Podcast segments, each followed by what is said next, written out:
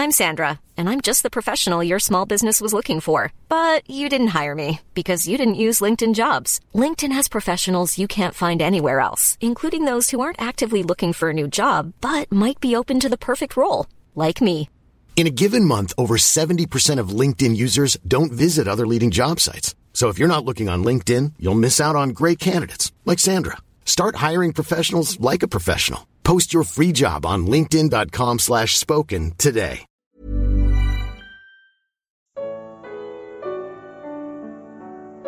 Jesus sabe o seu nome. Evangelho de Lucas. Comentário de Mari Persona. Zaqueu é um homem de baixa estatura que deseja ver Jesus passar e, por causa da multidão, sobe numa árvore. Quando Jesus chegou àquele lugar, olhou para cima e lhe disse: Zaqueu, desça depressa, eu quero ficar em sua casa hoje. Então ele desceu rapidamente e o recebeu com alegria. Isso está em Lucas 19, de 5 a 6. Como Jesus sabia o nome daquele coletor de impostos trepado numa figueira brava? Por ele ser Deus, o Senhor. O profeta Isaías escreve acerca de um rei, dizendo: Eu sou o Senhor que diz acerca de Ciro: Ele é meu pastor e realizará tudo o que me agrada. Ele dirá acerca de Jerusalém: Seja reconstruída, e do templo: Sejam lançados os seus alicerces.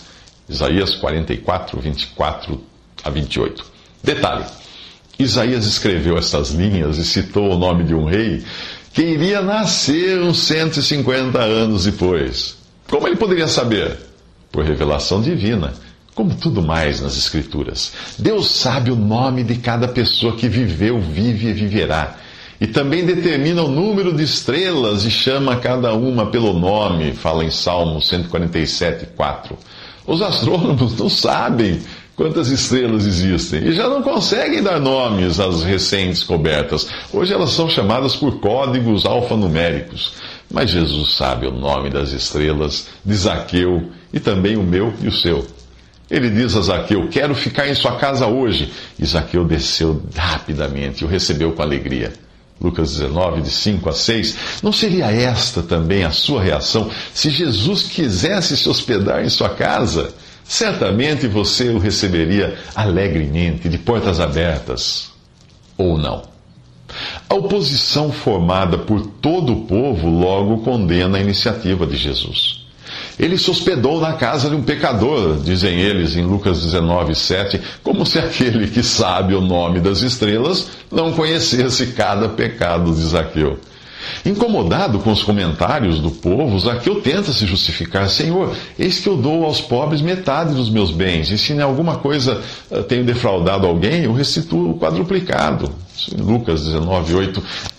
Esta é a versão da Bíblia mais correta desta passagem. E não aquelas que parecem apontar que Zaqueu teria decidido agir assim como consequência da visita de Jesus. Não.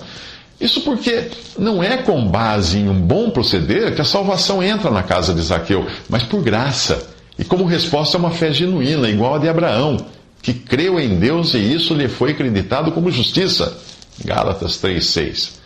Por isso Jesus diz: Hoje houve salvação nesta casa, porque este homem também é filho de Abraão. Pois o filho do homem veio buscar e salvar o que estava perdido. Lucas 19, de 9 a 10. Se você ainda está perdido, faça como Zaqueu. Receba Jesus com alegria. No episódio anterior, conhecemos Zaqueu, um pecador perdido que dava metade de seus bens aos pobres e restituía quadruplicado algum imposto cobrado a mais. Porém, não foi por suas boas obras que o Senhor lhe declarou: Hoje houve salvação nesta casa. Zaqueu foi, foi salvo por pertencer à linhagem dos filhos de Abraão, aquele cuja fé lhe foi acreditada como justiça e é chamado de Pai de todos os que creem. Você lê isso em Romanos 4, de 9 a 11. Será que você também é da descendência de Abraão? Se for, então não tentará apoiar sua salvação em suas boas obras, mas na graça de Deus. Pois a promessa vem pela fé para que seja de acordo com a graça e seja assim garantida a toda a descendência de Abraão, diz em Romanos 4,16. Repare nas palavras promessa, fé, graça e garantida. Assim é a salvação. ela foi prometida pelo Deus que não pode mentir. Ela é recebida por fé, não por obras. Vem de graça e é garantida. Isso é, impossível de se perder. Mas desde quando Deus teria concebido uma tal salvação? Quando teria começado a se interessar por Zaqueu, por mim ou por você? Por cinco vezes a Bíblia fala de um tempo antes da existência do tempo. E você ficará surpreso ao saber que na eternidade Deus já estava interessado em Zaqueu, em mim e em você.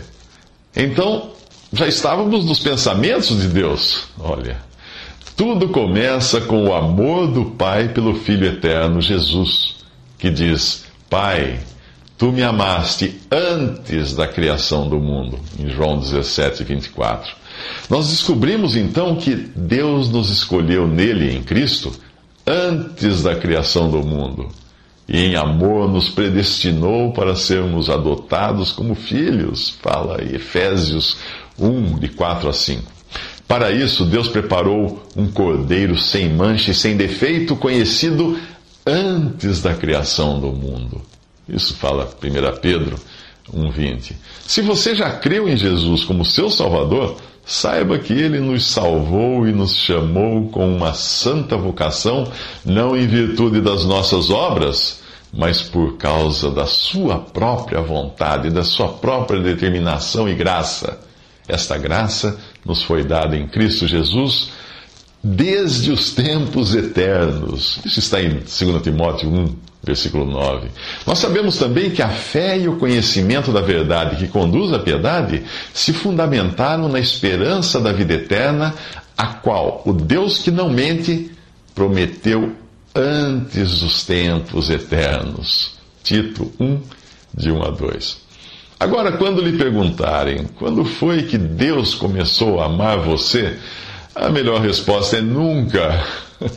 pois ele sempre amou, antes da criação do mundo, antes dos tempos eternos, antes mesmo de você existir.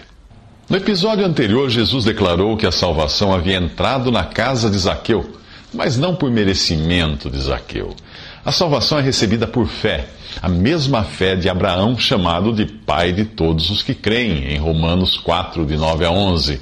Agora Jesus vai falar da responsabilidade daquele que crê com o coração e com a boca confessa que Cristo é seu Senhor.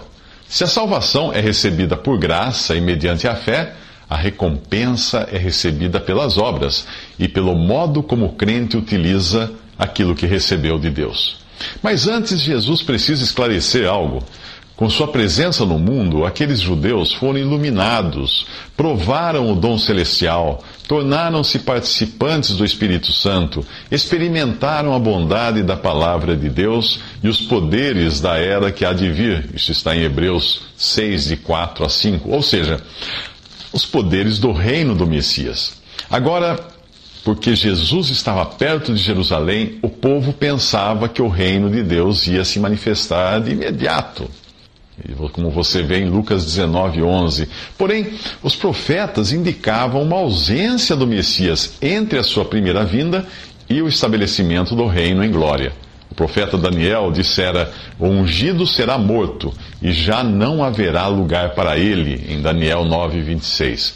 O reino de Deus aparece em diferentes aspectos no Novo Testamento. João Batista veio como precursor do rei para anunciar esse reino. O seu discurso era: O tempo é chegado, o reino de Deus está próximo. Marcos 1,15. Então, no início de seu ministério, Jesus declarou: O reino de Deus está entre vós, ou entre vocês, em Lucas 17, 21. Pois ele, o rei, estava entre eles ainda que o reino não tivesse sido estabelecido em poder. Após Jesus morrer, ressuscitar e subir aos céus, o reino permanece na terra em sua ausência, e dele fazem parte os que se sujeitam a Cristo, vivendo segundo os princípios que ele estabeleceu para o seu reino. Esses são os bem-aventurados dos capítulos 5 de Mateus e 6 de Lucas. Fica fácil entender se nós uh, nos lembrarmos da história do Brasil. Quando Dom João, Dom João VI transferiu o reino para as terras brasileiras, Portugal foi invadido e dominado por Napoleão. Porém, os portugueses que continuaram a viver em Portugal, ali na sua terra natal, permaneceram sujeitos a um rei ausente que estava no Brasil, falando a língua e praticando os costumes desse reino, porém vivendo em terras tomadas pela França.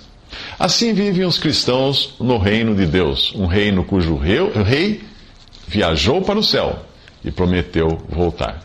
E é exatamente assim que Jesus começa a parábola que veremos nos próximos três minutos, quando um homem de nobre nascimento foi para uma terra distante para ser coroado rei e depois voltar. Isso está em Lucas 19, 12.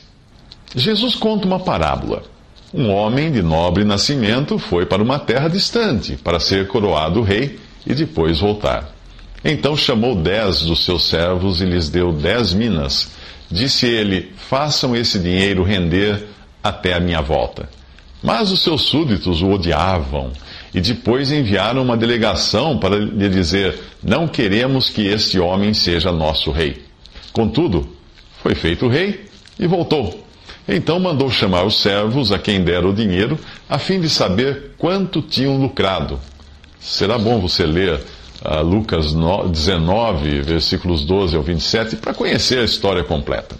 Jesus está se referindo ao fato de o povo pensar que o reino de Deus ia se manifestar de imediato, como diz em Lucas 19, 11. Mas não. Antes de voltar para reinar, Jesus teria de morrer, ressuscitar e ser glorificado. Jesus é esse homem de nobre nascimento da parábola, que agora está nessa terra distante de onde prometeu voltar.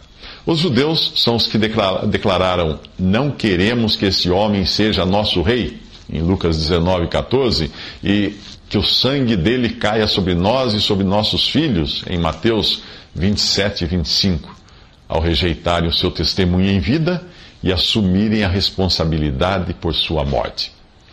Na continuação da parábola, o rei volta e passa a indagar dos servos quanto tinha rendido os recursos que cada um recebeu para administrar. O primeiro fez a mina ou moeda uh, que recebeu uh, render outras dez. E o seu empenho é premiado com a responsabilidade de governar sobre dez cidades. O segundo transformou uma moeda em cinco e foi posto sobre cinco cidades. O terceiro não negociou com a moeda e nem teve a iniciativa de investi-la para render juros e ainda culpa o rei por seu marasmo. Tive medo, diz ele, tive medo porque és um homem severo, tiras o que não puseste e colhes o que não semeaste, diz em Lucas 19, 21. Aquela era a opinião que o mau servo tinha do rei. Então o rei aproveita julgá-lo segundo as suas próprias palavras e recompensa o que mais multiplicou o dinheiro. O rei diz: Tomem dele a sua mina e deem-na ao que tem dez.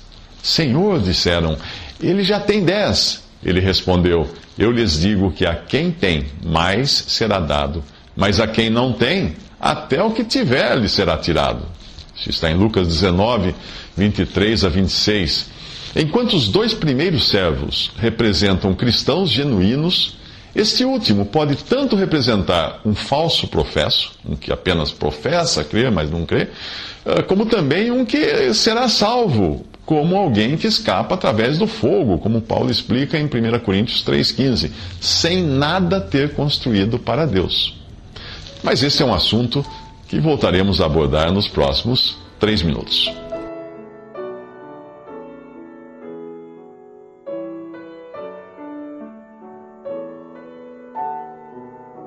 Visite respondi.com.br. Visite também 3minutos.net.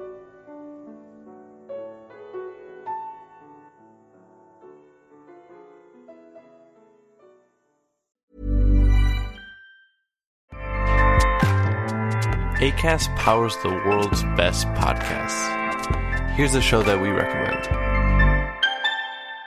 The Real Housewives is a guilty pleasure for most, but if you're looking to not feel guilty about that pleasure, tune in to Everything Iconic with me, Danny Pellegrino, where I break down all the messy moments and behind the scenes antics of Bravo's popular franchise. And on Everything Iconic, I also interview celebrity guests like Kelly Ripa, Kiki Palmer, Drew Barrymore, Cameron Diaz, and more about their guilty pleasures, their past work, and so much more. So if you're pop culture obsessed and find yourself watching way too much reality TV like me, tune in to Everything Iconic with Danny Pellegrino wherever you listen to podcasts.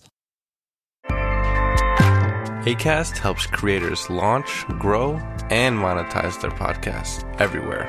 ACAST.com.